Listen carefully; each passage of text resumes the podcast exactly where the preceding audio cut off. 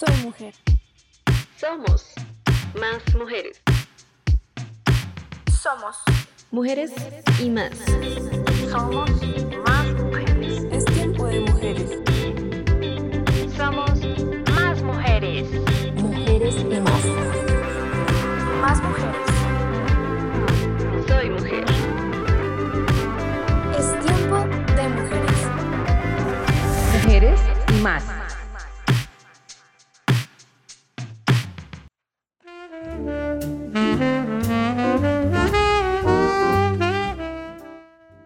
Buen día para todos y todas.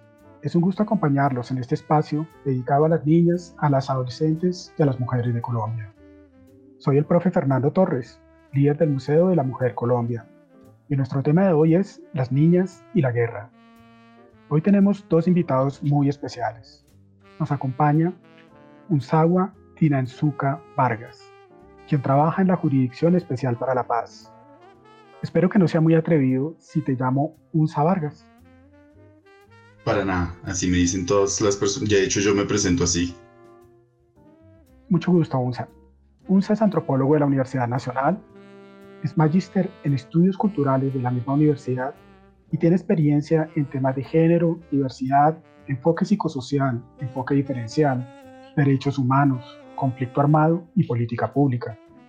Además es activista LGBTI miembro fundador del Museo Q, acá en Bogotá, que es una iniciativa de construcción de memoria desde los sectores queer. También nos acompaña Mauricio Espinosa Torres, quien hace parte de la Biblioteca El Parque de Bibloredes. Hola Fernando, muchas gracias por la invitación a este espacio, la Universidad Único Mayor, también por invitarnos y por tejer este espacio para conversar. Mauricio es licenciado en Educación Básica con énfasis en ciencias sociales de la Universidad Distrital. Es especialista en estudios feministas y de género de la Universidad Nacional de Colombia y actualmente es promotor y mediador de lectura de espacios no convencionales de la Red de Bibliotecas Públicas de Bogotá, BibloRed. Está vinculado a la Biblioteca Pública El Parque, la cual se especializa en primera infancia. Para empezar, vamos a escuchar un extracto de Berenice, un corto animado de la serie Las Niñas de la Guerra de Hierro Animación.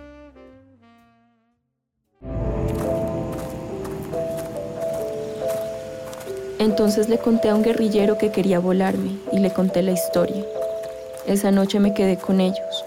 A las 4 de la mañana me sacaron del caserío Palmonte y ahí fueron siete años.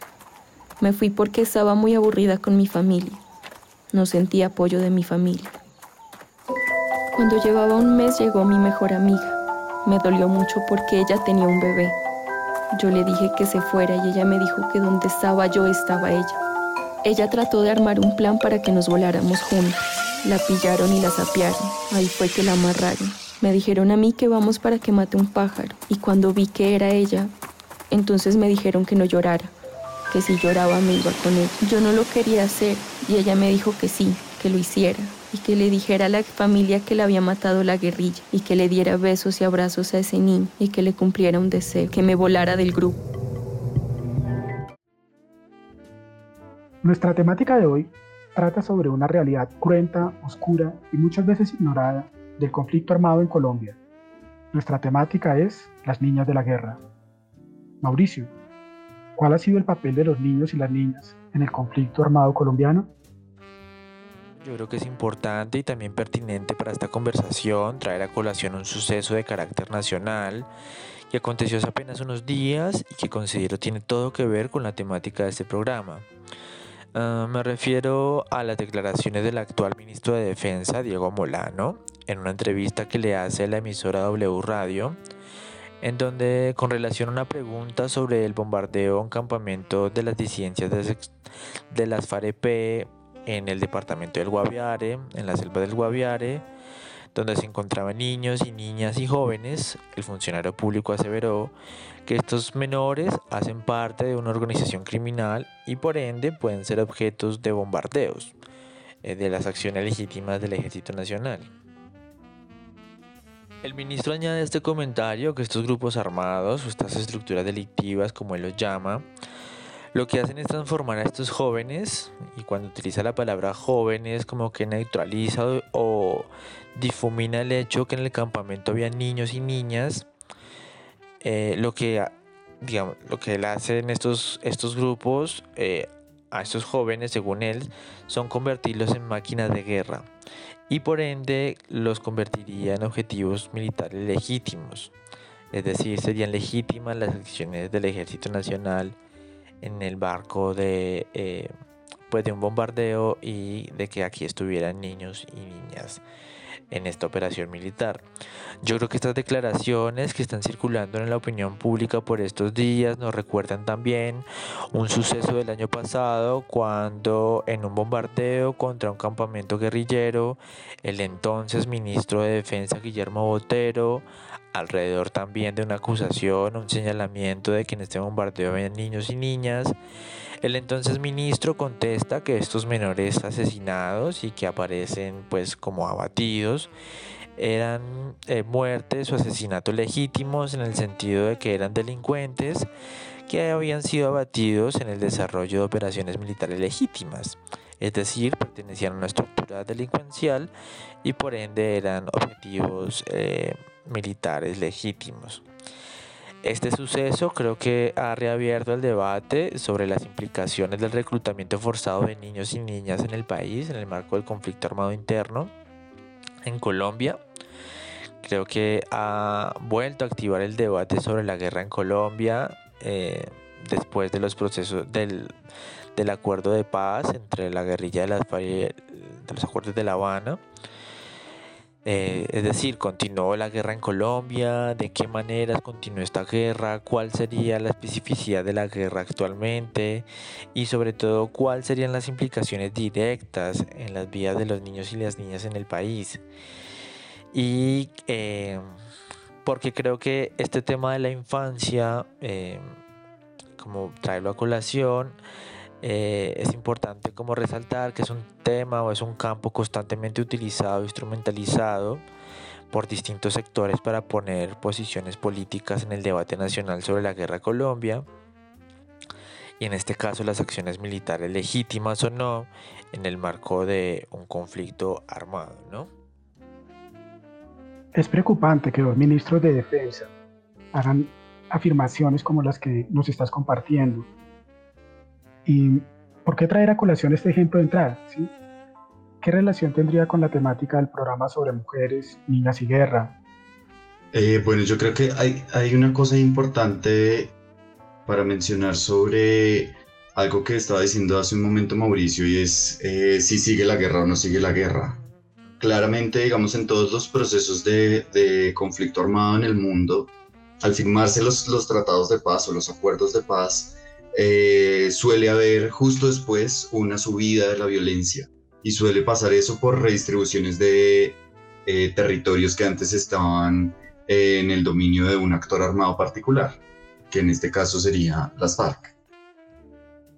Suele pasar que entonces un periodo justo después de la firma de un acuerdo de paz haya muchos, muchos escenarios todavía de violencia, además en Colombia particularmente no se desmovilizó ni se desarmó toda la guerrilla de las FARC, como sabemos hay disidencias, vamos, hay EPL, hay ELN, hay otras, de otros grupos, entonces, y vale la pena también resaltar que todos los grupos armados, incluso el ejército hasta hace muy poco realmente, incluía menores de edad en sus filas, entonces, el, el fenómeno, voy a llamarlo fenómeno, aunque es un delito, pero lo voy a ver un poco más como desde fenómeno social. El fenómeno del, del reclutamiento de niñas y niños ha ocurrido en casi todos los conflictos y es una forma también de generar dentro de los grupos armados una permanencia en el tiempo, digamos, generar futuras generaciones de ese grupo. Entonces, todos los grupos armados en, en, el contexto del conflicto colombiano han tenido en sus filas personas menores de edad. Y creo que es muy importante cuando uno lo ve a la luz del enfoque de género, porque cuando vemos la guerra en general es un asunto entre hombres, principalmente, no exclusivamente, pero principalmente es un asunto de hombres en el que las mujeres llevan unas cargas distintas, agravadas además por precisamente las relaciones de género previas al conflicto. Entonces, por ejemplo, hay tácticas de eh, involucramiento de niñas y adolescentes en la guerra que tienen que ver con el enamoramiento, que tienen que ver con regalar cosas, que tienen que ver con, de alguna manera, y esto hay que ponerlo muy entre comillas, hacer que voluntariamente, comillas, comillas, estas mujeres, niñas, adolescentes, eh, deseen o lo hagan, de nuevo, entre comillas, voluntariamente pertenecer al grupo. Y eso tiene que ver también con las oportunidades de acceso a la educación, de acceso al trabajo, de acceso, o sea, también con una oferta que el Estado debería eh, brindar desde el principio. Entonces, en, en, contextos en donde no hay presencia del Estado, donde no hay oportunidades, donde las oportunidades de progreso económico las brinda un grupo armado, tener acceso a ciertas cosas, no sé, a una moto, a un celular, a un es una cosa muy rara y en muchos contextos la única posibilidad es a través de los actores armados.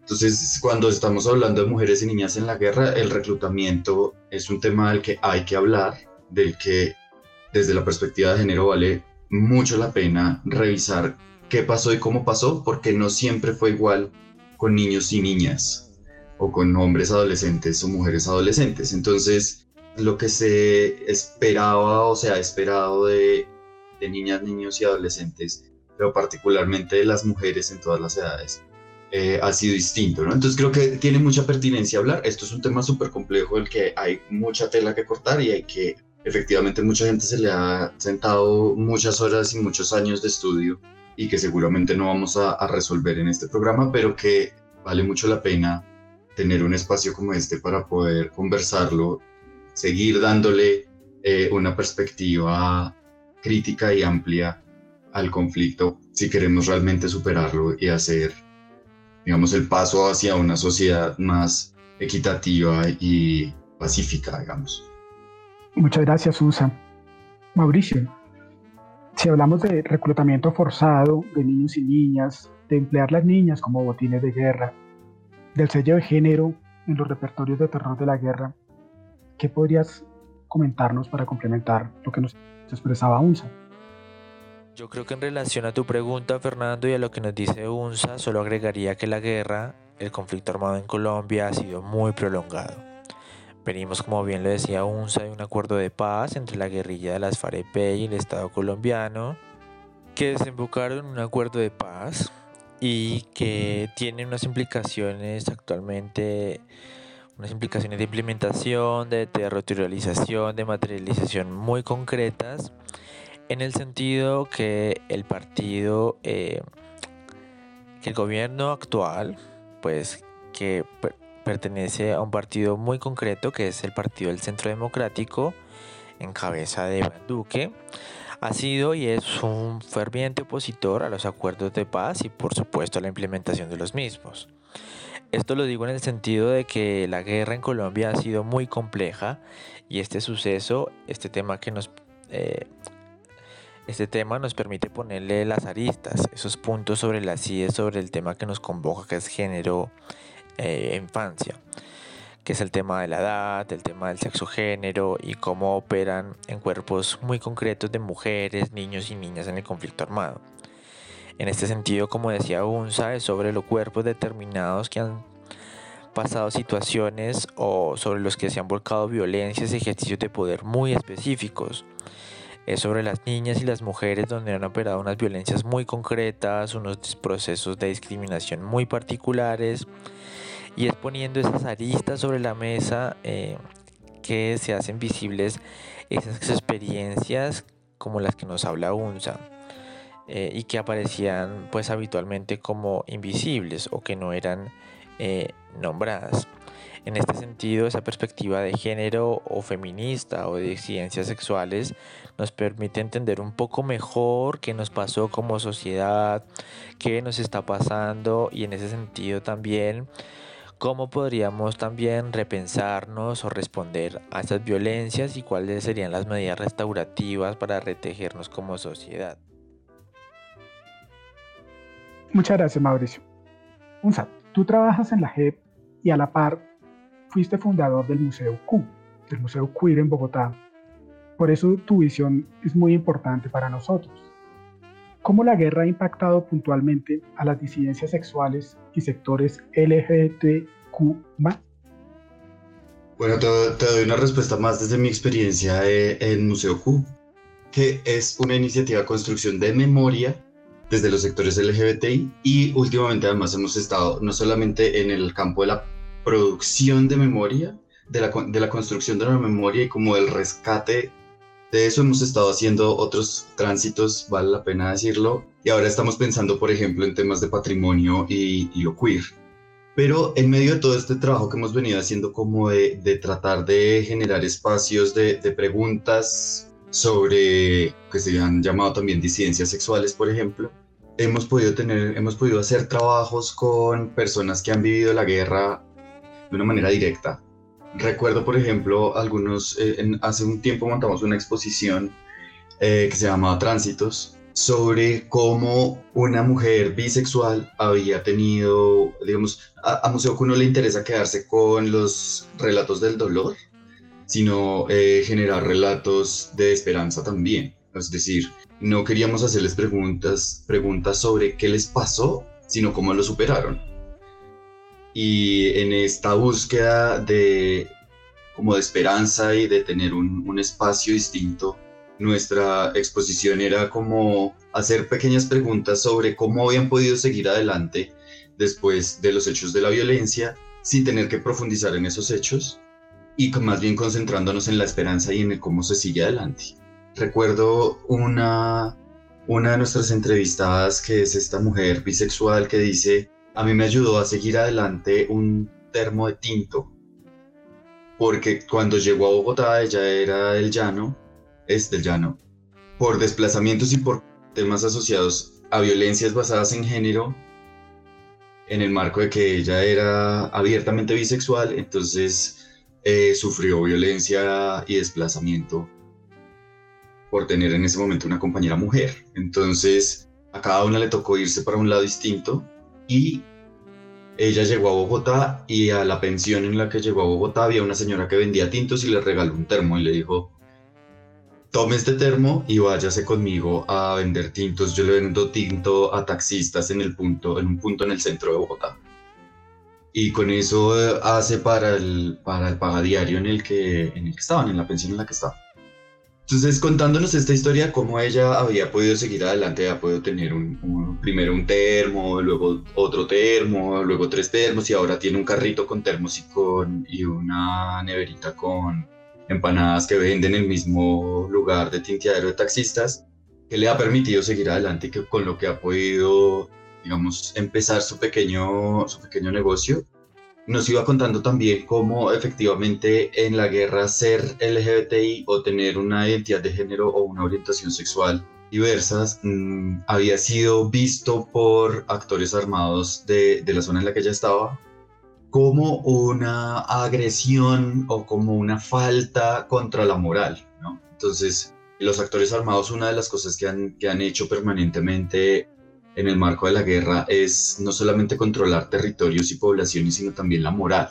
Se han dado a sí mismos el lugar de protección de unos códigos morales, valga la pena decirlo, judío-cristianos, heterosexuales, cisgeneristas, en donde entonces se, se, protege la idea de familia tradicional, en donde es un hombre, una mujer y unas niñas y niños, en donde el hombre tiene que ser proveedor, fuerte, protector, mientras que la mujer tiene que ser cuidadora, sumisa, ama de casa, cuidadora de los niños y las niñas, de los animales de la, de la finca, etc. Entonces ella, al, al salirse, por ejemplo, de esas normas sociales que, daban, que estaban dadas por la heterosexualidad y por unas construcciones morales eh, previas al conflicto, que lo que hizo el conflicto fue exacerbar y potenciar, entonces ella deja de tener un lugar en el mundo. O sea, ella ya no tiene un lugar legítimo de denunciación frente a, los actores armados. Ella simplemente es alguien que debe ser corregida a la luz de, o a los ojos de estos actores armados, de este actor armado. Entonces, dicho sea de paso, para muchas personas LGBTI en el conflicto, la sanción que se impone eh, o que se impuso por parte de los actores armados tenía mucho que ver con la violencia sexual, pero no solamente. O sea, las víctimas LGBTI no solamente han sufrido violencia sexual, han sufrido muchas violencias basadas en género. Por ejemplo, para mujeres trans, el raparlas y forzarlas a usar ropa de hombre delante de todo el mundo, como en plaza pública, es una violencia basada en género, aunque no es estricto senso violencia sexual, sí se está justificando en su disidencia de género un acto violento contra ellas. En el caso, por ejemplo, de esta, de esta eh, chica con la que estábamos trabajando, a ella le tocó salir porque le hicieron amenazas, le dijeron como tiene tanto tiempo para salir o si no entonces vamos a quemarle la casa y bueno, todo le, le, describían en una carta todo lo que le iban a hacer si ella no salía. Entonces decidieron junto con su pareja esa misma noche salir, cada una para un destino distinto y tratar de encontrarse después. Eh, para el momento en el que hicimos la exposición, ellas no se habían vuelto a encontrar, no se habían vuelto a hablar. Y, nuestra entrevistada no sabía del paradero de su compañera. Entonces, en el marco del conflicto, ser eh, bisexual, lesbiana, gay, trans, sobre todo en el caso de las personas trans que tienden a ser más visibles socialmente, las violencias correctivas y las violencias basadas en género, incluyendo la violencia sexual, han sido como la mayoría de los actos con los cuales además han venido otros actos también de violencia, como el despojo, el desplazamiento, en muchos casos la quema de sus hogares, la desaparición de sus familiares eh, o de sus parejas, etc. Entonces, eh, el eh, ser LGBTI es factor de riesgo en el, en el caso del conflicto armado colombiano para ser particularmente visible y ser violentado o violentado de unas maneras específicas.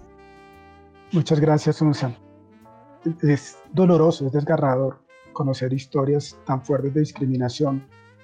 El conflicto armado en Colombia se ha centrado más en los espacios rurales y en las poblaciones pequeñas. Por eso, digamos, para muchas personas que habitamos en las ciudades, reconocer estas acciones o enterarnos de ellas es doblemente doloroso porque casi que son ignoradas, no sé si a propósito o no sé si por cuestiones de, de discriminación pero creo que son temáticas que hay que tocar y que hay que visibilizar todo el tiempo.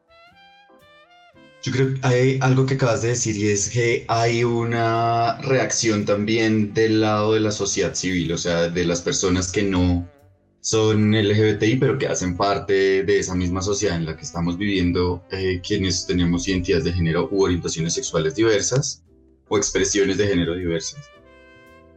Y es que, como, como decía hace un rato, esto se llama continuum de violencias. Esta idea, esta violencia que venía desde antes del conflicto, que está basada en, en, una estructura heteropatriarcal, es decir, en una idea en la que el hombre heterosexual, a manera de padre, así no sea el padre de todos, controla la vida y la socialidad de un, grupo de personas. Entonces, los hombres tienden a ser quienes llevan el espacio público, las cosas políticas, la economía, etc. Mientras que las mujeres están relegadas, por ejemplo, de la economía doméstica, siempre y cuando el marido les dé la plata, por esta idea de que deben ser amas de casa, que deben estar en el hogar cuidando. Estas ideas ya estaban ahí cuando llegó el conflicto. El conflicto lo que hizo fue exacerbarlas, volverlas más grandes, llevarlas a unos niveles distintos de, violencia y de ese vicio.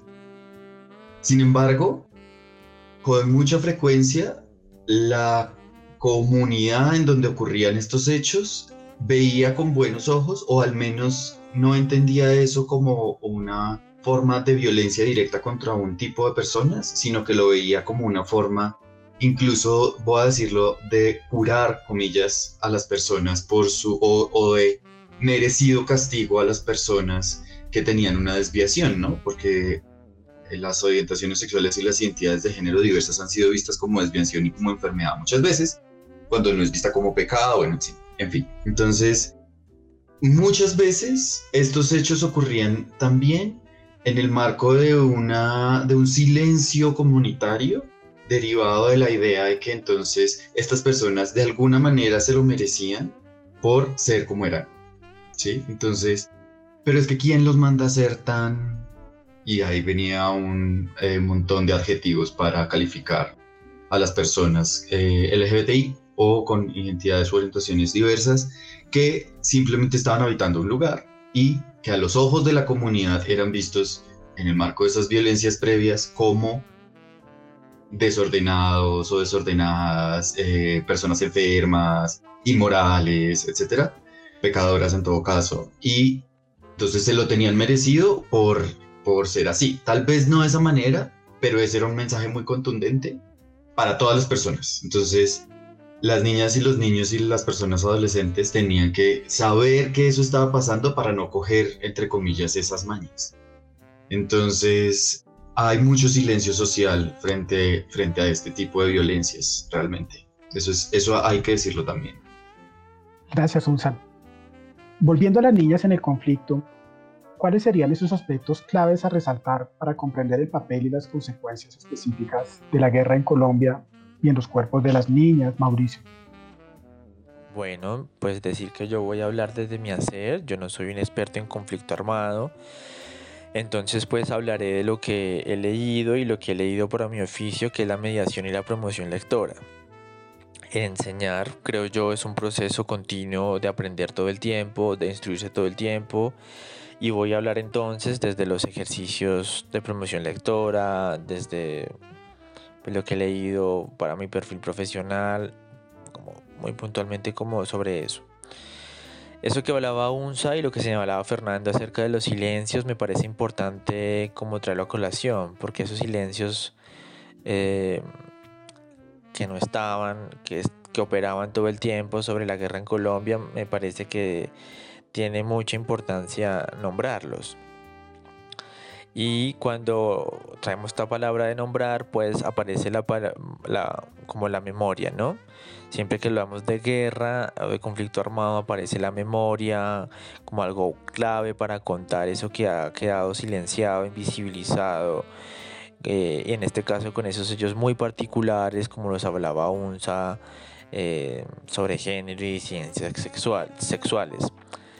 Me ha parecido importante desde mi hacer, como dije, visibilizar estos informes sobre memoria histórica, eh, como llevarlos a ciertos espacios, eh, dejando por fuera el debate sobre cómo fueron elaborados, construidos, cómo está construida esa narrativa que ha hecho el Centro Nacional de Memoria Histórica, por ejemplo, sobre mujeres y guerra, disidencias sexuales y guerra, que creo que dan cuenta eh, de, digamos, esos sellos particulares de los que estamos hablando.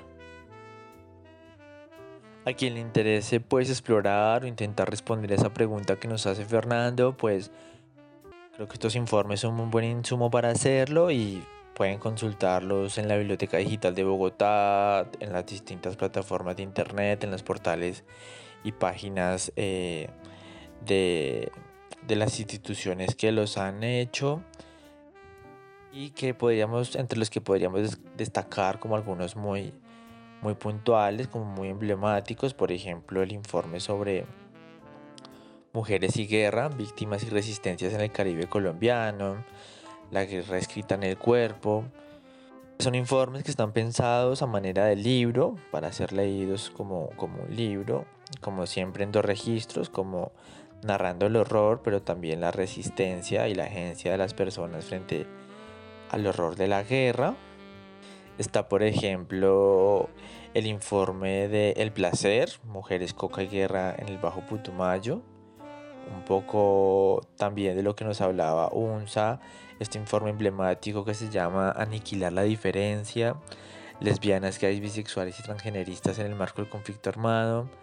Que en relación a la pregunta que nos haces, Fernando, estos informes dan cuenta Creo que narran esos silencios que muchos colombianos y colombianas no conocen o no conocíamos. Y también eh, son informes o textos donde podemos reconocernos, donde podemos percibir o dan cuenta de la importancia del poder nombrar las cosas, nombrar el horror, nombrar la resistencia, esos reinados de belleza que organizaban los paramilitares con personas con lesbianas y gays en el Caribe colombiano, de las mujeres con las cabezas rapadas, de las que hablaba ONSA, un montón de cosas sobre las cuales nos podríamos quedar hablando todo el programa de todos estos excesos y vejámenes de la guerra. Pero creo que resaltan esa importancia de visibilizarlos y nombrarlos. Hoy, por ejemplo, estaba Ginette Bedoya frente a la Corte Interamericana de Derechos Humanos contando su caso concreto, que es un caso en el marco del conflicto armado, que es un caso desgarrador de todo lo que le sucedió, secuestrada y violada, y que es emblemático en relación a violencia sexual en el marco de la guerra en Colombia. Que al hacerlo creo que lo visibilizan y como decía, son espacios donde la gente se encuentra para reconocerse en el horror, pero también como en la potencia de resistirlos. Traigo a colación, por ejemplo, el caso de una chica en una actividad de promoción de lectura en IPRON. IPRON es esta entidad distrital que está volcada a la atención integral y hacia niños y jóvenes en riesgo de vulnerabilidad de calle y yo estaba leyendo un apartado, una crónica sobre la masacre del Salado y esta chica me pregunta, me interrumpe en la actividad y me dice que si, esta que así eso que yo estaba leyendo era verdad. Yo le digo que efectivamente lo es y me dice que, pues muy sorprendida, que no sabía que, que se podía escribir sobre eso, que eso se podría escribir y que ella me tiene una mejor historia y pues bueno, nos cuenta como un suceso ahí como muy desgarrador también de eh, un reclutamiento de la que fue objeto por un grupo paramilitar donde hubo unas violencias eh, muy concretas, violencias sexuales, situaciones de explotación muy concretas ahí con este grupo paramilitar. Y nada, como que aparece ahí como la importancia y la potencia como de narrar, encontrarnos con, con como en los libros. También, por ejemplo, recuerdo el caso de una, de una mujer de servicios generales en un parque donde había un punto de lectura y en relación a un informe de mujeres y guerra en el Caribe colombiano, pues ella también está muy sorprendida de que pues se pudiera escribir sobre todo lo que ella había visto y lo que le había pasado en el Caribe colombiano, también con grupos paramilitares y es, es bueno. Es esto de cómo podemos encontrarnos en los libros, un libro como un espacio de encuentro, más allá del morbo por el horror y el dolor, sino también para como un espacio para entendernos a nosotros, ¿sí? A nosotros con el otro, como entendernos como sociedad. Mm, también creo que es importante, aparte del tema de género que del que estamos hablando, poner de relieve o resaltar este tema de la infancia, que a mi parecer es un tema que siempre se deja como a lo último de la lista, como el campo de la infancia a veces es la última población en la que se piensa en programas sobre eh, proyectos sociales, en programas de memoria, cuando se habla de violencia contra migrantes, por ejemplo, muchas veces la última población en la que se piensa son los niños y las niñas que me parece que es igual de importante, al igual que otros sectores poblacionales como mujeres, indígenas, disidencias sexuales, personas negras o afro, hablar de este, este sector particular de las infancias en el marco del conflicto armado colombiano. Frente a la otra pregunta o intervención de las experiencias o de la experiencia de narrar historias alrededor de la guerra, como desde la literatura infantil se podría hacer, mi intervención va mm, frente a lo que dices y lo que dice UNSA, eh, vuelvo. Frente a lo que dices Fernando y a lo que dice UNSA tendría que decir dos cosas. La primera es que frente a poner aristas muy particulares de lo que hemos venido hablando, es decir, sobre género, mujeres y disidencias sexuales, pues tiene implicaciones políticas muy importantes frente a... Eh, esa es una postura política el estar hablando de esas aristas en concreto y frente a los cuales sectores conservadores de la sociedad han respondido de forma muy reactiva. Es decir, al empezar a hablar de mujeres y disidencias sexuales en el marco del conflicto armado, junto con la avanzada de logros producto de las constantes reivindicaciones de los sectores LGBTIQ, de las mujeres, los movimientos feministas, eh, han traído una sola reactiva de los sectores conservadores en el país, que han hecho que el debate sobre la paz y la salida del conflicto armado se haya volcado en muchos puntos sobre temas de género y sexualidad. Eh, estas aristas no serían, para, no serían más para estos sectores que temas entre comillas, ideológicos de lo que han llamado la nueva izquierda y, eh, lo, y esa nueva izquierda que ellos dicen que están tratando o que se han tomado el poder. De manera que no es más que estos temas en agenda de la derecha, de los movimientos religiosos, no son más que mm, pues una renovación discursiva de sus estrategias políticas eh, sobre las cuales ven como amenazantes, ven todas estas teorías de género y discursos feministas como amenazantes para el funcionamiento normativo de la sociedad, para sus discursos políticos conservadores. El tema de la ideología de género, por ejemplo, de la que hablábamos en otra ocasión, ha tenido implicaciones muy concretas en los debates sobre paz, sobre memoria acá en Colombia. Un ejemplo de ello es el plebiscito o la representación de los acuerdos de La Habana. Y por ende son terrenos muy difíciles y complicados eh, en relación a la guerra en Colombia, frente al debate sobre la guerra en Colombia y, a los, y en los cuales creo que hay que apostar para su intervención crítica, incidir de manera crítica en esas narrativas que quieren construir y que quieren imponer y que han impuesto estos sectores conservadores y de derecha. También resaltaría que hablar sobre, como lo decía UNSA, de niñas, mujeres y ciencias sexuales en el marco del conflicto armado, no es solo hablar del horror o del terror, de nombrar el horror o el terror que ha sucedido en, a lo largo del tiempo y del territorio nacional, sino también de todas esas historias y formas de resistencia eh, que han sucedido eh, en, en ese marco. Y esto es importante porque al final de cuentas, han sido las mujeres en este país las que han tejido las tejedoras de paz frente, a la, frente al horror de la guerra.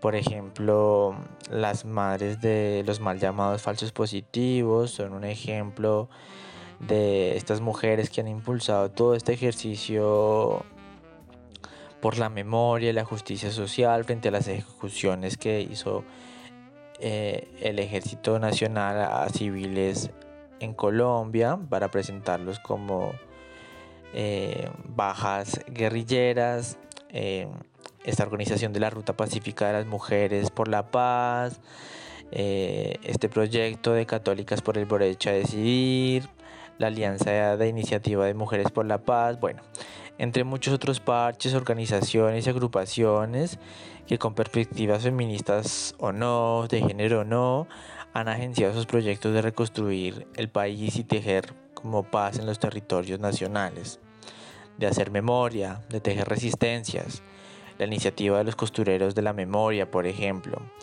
Eh, recoger y visibilizar ese trabajo de paz me parece importante para, no, para que no quede como perdido en el panorama de este programa sobre violencias contra niñas y mujeres, sino también esas resistencias y esas agencias que pues tejen todo el tiempo y han tejido todo el tiempo las mujeres en el país. Algo que acaba de decir Mauricio me parece súper importante y es esos sectores poblacionales en los que tiende a pensarse menos, personas con discapacidad, niños, niñas, adolescentes, personas adultas mayores, personas LGBTI, eh, incluso hasta hace relativamente poco tiempo en las mujeres casi no se pensaba aunque son más de la mitad de la población, ¿no? O sea, no, no, no necesariamente cuando hablamos de enfoques diferenciales como se le conoce, estamos hablando de minorías, ¿no? En el caso, por ejemplo, de las mujeres, es una mayoría, pero creo que si uno no piensa el conflicto desde una perspectiva, eh, se, le conoce como interseccional, es decir, cómo se cruzan un montón de identidades, de roles sociales, de relaciones de poder, de verticalidades, de, ¿no? Aquí estamos hablando al final de relaciones de poder. Entonces, claramente hay unas, se van eh, entrecruzando esas relaciones y esos roles de las personas en la sociedad y generan cosas como que a la luz de los actores armados, las mujeres negras, por ejemplo, las mujeres afro, entonces eran más sexuales, ¿no? Que porque tenían la cadera más ancha, que por, y, se les asoció un montón de cosas sexuales más a las mujeres afrocolombianas, raizales y palenqueras y negras que a las eh, mestizas, por ejemplo. Entonces, eso también derivó en que hubiera unas violencias más sexualizadas contra mujeres afrocolombianas, negras, raizales y palenqueras, como decía, que contra, contra mujeres eh, blanco-mestizas, que no que no haya ocurrido también, que claramente también ocurrieron. Pero la forma en la que los actores armados comprendían, por ejemplo, a las personas con discapacidad y dentro de la discapacidad, más con toda la diversidad que hay ahí, ¿no? Entonces, por ejemplo, eh, eh, para muchas personas la identidad de género diversa es una enfermedad mental. Entonces, nuestra, nuestra querida amiga con la que estábamos haciendo el taller con Museo Q nos decía, por ejemplo, que ella había sabido de chicas trans a las que sus papás en la adolescencia las habían, entre comillas, regalado eh, algún grupo armado porque ella los, sí les iban a enseñar a ser hombres, de verdad, ¿no? Entonces, por ejemplo, el reclutamiento de personas eh, con identidades de género o con orientaciones sexuales diversas tiene también su cuota de una sociedad que quería corregir lo que a sus ojos era un error, que era una orientación sexual diversa o una identidad de género diversa. Entonces, para poder hacer también una comprensión del, conflicto o, por ejemplo, del, fenómeno del reclutamiento, es necesario tener una perspectiva de enfoques diferenciales y de interseccionalidad que nos ayude a comprender qué lugar ocupaban socialmente estas personas en el momento en el que ocurrieron los hechos, de manera que es, podamos también comprender las lógicas con las que eso ocurrió y, y podamos también comprender por qué ocurrió eso y no otra cosa para poder evitar que se repita. ¿no? Eso, es, eso es muy importante en todos los conflictos armados en los que ha habido, por ejemplo, comisiones de la verdad eso es muy importante. El Centro Nacional de Memoria Histórica, como lo eh, mencionaba Mauricio hace un momento, ha hecho un trabajo muy importante sobre, sobre estos temas. Ya lleva desde 2011, que fue la ley 1448, 10 años, y todavía tiene mucha tarea que hacer. Es decir, hay mucho todavía que averiguar y todavía mucho que saber sobre cómo y por qué ocurrieron estas cosas y no otras. Y para eso es fundamental tener un enfoque que nos permita ver estos roles y estas identidades en el contexto en el que ocurrieron y de, esa manera evitar que se repita. Creo que eso es muy importante. Gracias, Unsan. Nosotros pertenecemos al Museo de la Mujer. Tú fundaste el Museo Q. Entonces, creo que una pregunta importante es, ¿qué podemos hacer frente a estas situaciones desde el activismo comunitario, jurídico o político? Yo creo que los museos tenemos un, un, papel fundamental en la construcción, por ejemplo, de identidad, ¿no? Tenemos un lugar fundamental en recordar el pasado para no repetirlo en el futuro. Eso es fundamental, es muy importante que la gente pueda tener acceso a la información y sabemos que la mayoría de la gente en Colombia o no lee sistemáticamente o tiene muy mala lectura. Entonces, programas como incentivar la lectura, generar espacios en donde las niñas y los niños se acerquen a la lectura y empiecen a, ver lo que pasó como estos informes de los que nos estaba hablando Mauricio, por ejemplo, y no solo los niños y las niñas, sino la sociedad en su conjunto, son muy importantes. Asimismo, los museos tienen un lugar muy importante también en la construcción de un discurso sobre qué pasó, por ejemplo, y qué ha pasado y, que, y también sobre las maneras en las que como sociedad le hacemos frente a la violencia.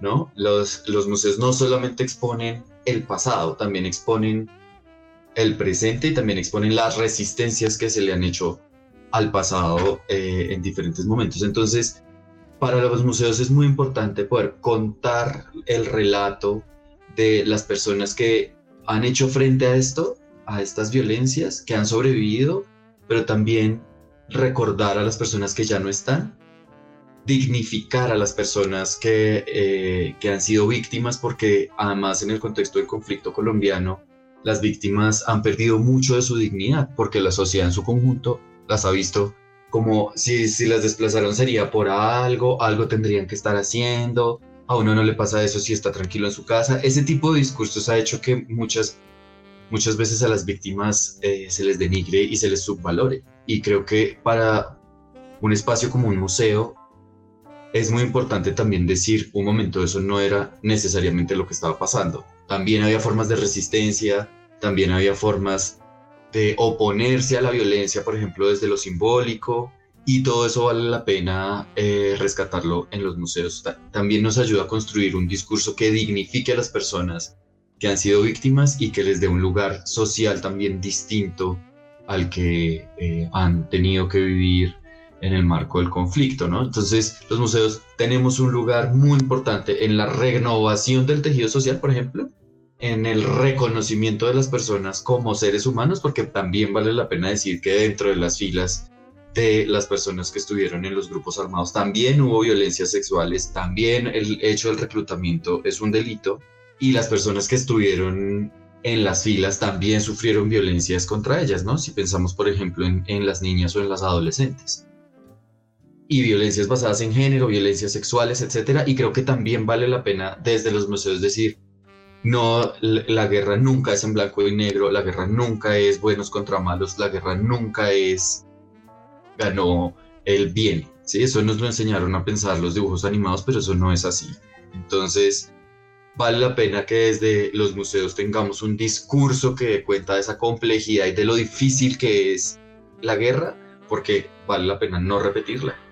Entonces, el espacio simbólico y el espacio de construcción de ciudadanía que nos, que nos ofrece un museo, pues tiene que, o, una biblioteca, por ejemplo, creo que vale mucho la pena rescatarlo y, y, generar espacios de encuentro en esos lugares, ¿no?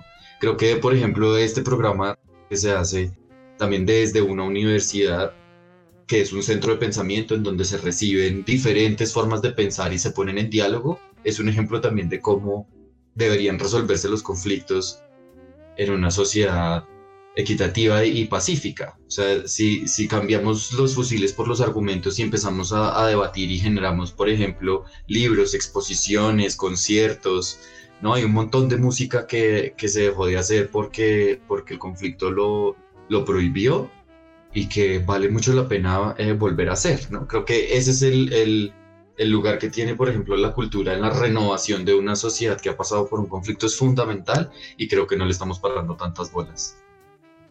Gracias, Unsem. Realmente es muy enriquecedora las reflexiones que haces. Creo que los museos estamos llamados a jugar un papel fundamental en esta escena de conflicto que vive el país. Y ojalá que el Museo Q y el Museo de la Mujer podamos hacer muchas cosas juntos. Muchas gracias. Mauricio, tú nos contabas un poco la experiencia con, la chica que tuviste en IPROM y cómo narrar historias sirve para exorcizar los demonios de la guerra y visibilizar esas violencias. Cuéntanos un poquito cómo desde la literatura infantil se puede narrar y reflexionar sobre el conflicto alrededor de los niños, las niñas y los jóvenes en relación a la pregunta con las bibliotecas en particular, como lo dije, debe pasar por asumir una posición muy concreta. Y es, por ejemplo, más allá de, eh, por ejemplo, de que yo sea leído o como un hombre, como que esté hablando desde un cuerpo asignado y leído como hombre sobre mujeres y niñas Debemos preguntar, independientemente de eso, creo que debemos preguntarnos yo qué puedo hacer desde los espacios, en este caso desde las bibliotecas, en su caso desde los museos, Q, del Museo de la Mujer. Es decir, qué podemos hacer para incidir e intervenir desde nuestros lugares de forma crítica en la realidad que nos rodea, nuestra realidad cotidiana. Entonces, en ese sentido, yo creo que el feminismo y las teorías de género son eso, metodologías políticas, académicas, con las cuales podemos apostarle como intervenir de formas críticas esas narrativas del horror, esas narrativas para poder hacer visibles, para poder nombrar cosas.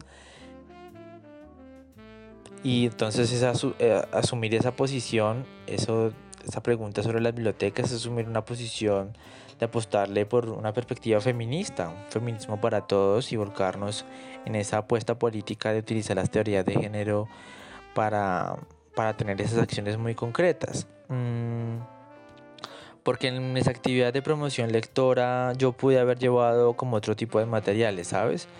Como, como pude llevar, llevar otros libros, pero pues haberlos llevado a estos espacios, llevar los informes del Centro Nacional de Memoria Histórica, pues es ya una postura para hacer estas actividades y pues que son detonantes para, como lo dije, para que pasen y se hablen de muchas cosas.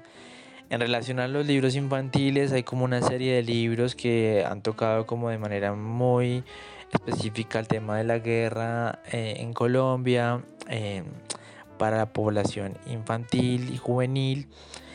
Se me vienen a la cabeza algunos, seguramente habrán más.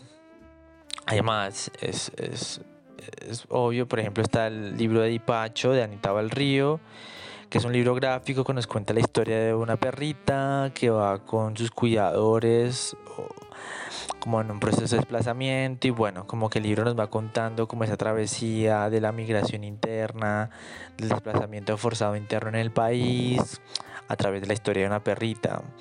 Eh, está el libro de Loisa a los bichos, también es un libro álbum ilustrado bellísimo, donde una niña llega con su papá a a una ciudad de unos bichos y se siente muy extraña porque estos bichos son tienen muchas formas, tamaños, texturas y pues ella no se encuentra ahí, pues nada, al final como que eh, el libro sucede, ya no es tan extraña y los bichos no son tan bichos, todos son como humanos, entonces es bien interesante como esas representaciones visuales de los libros álbum infantiles.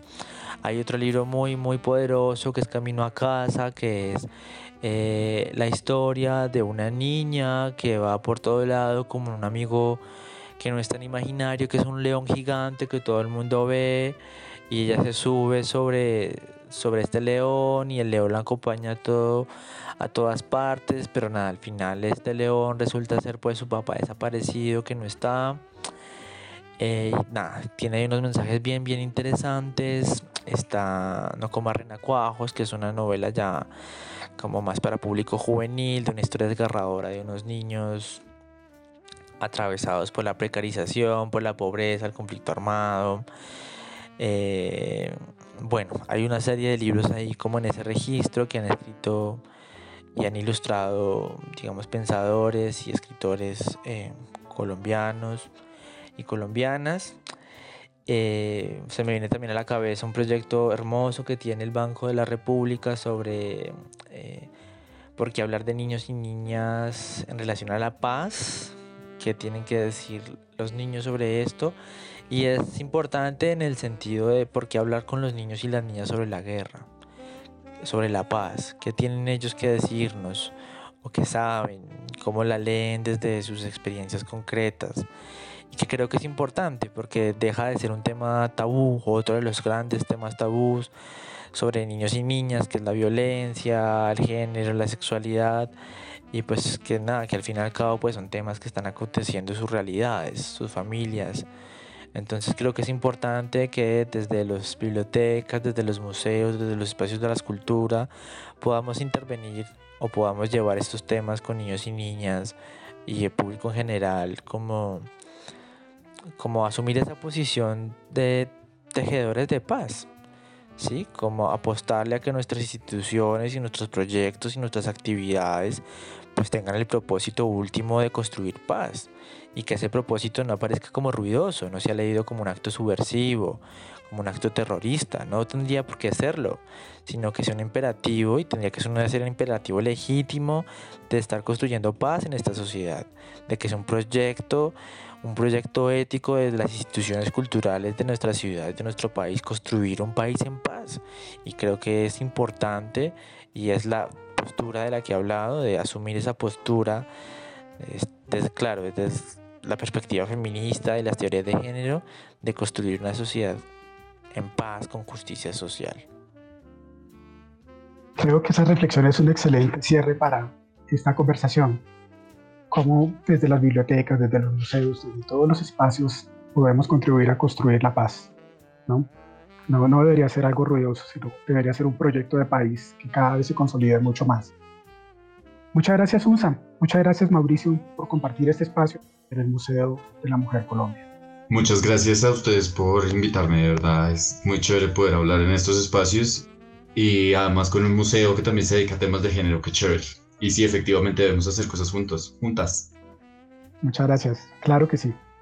No, igual a ti, Fernando, muchas gracias a UNSA por como, explorar estos espacios, pequeños espacios, por pensarnos, tejernos y nada para proponer intervenir el mundo de otras formas más justas y equitativas. Muchas gracias a la universidad, a UNSA y a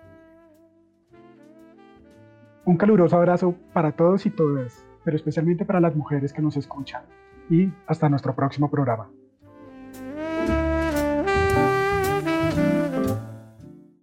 Soy mujer. Somos más mujeres. Somos mujeres, mujeres y más. Somos más mujeres. Es tiempo de mujeres. Somos más mujeres. Mujeres y más. Más mujeres.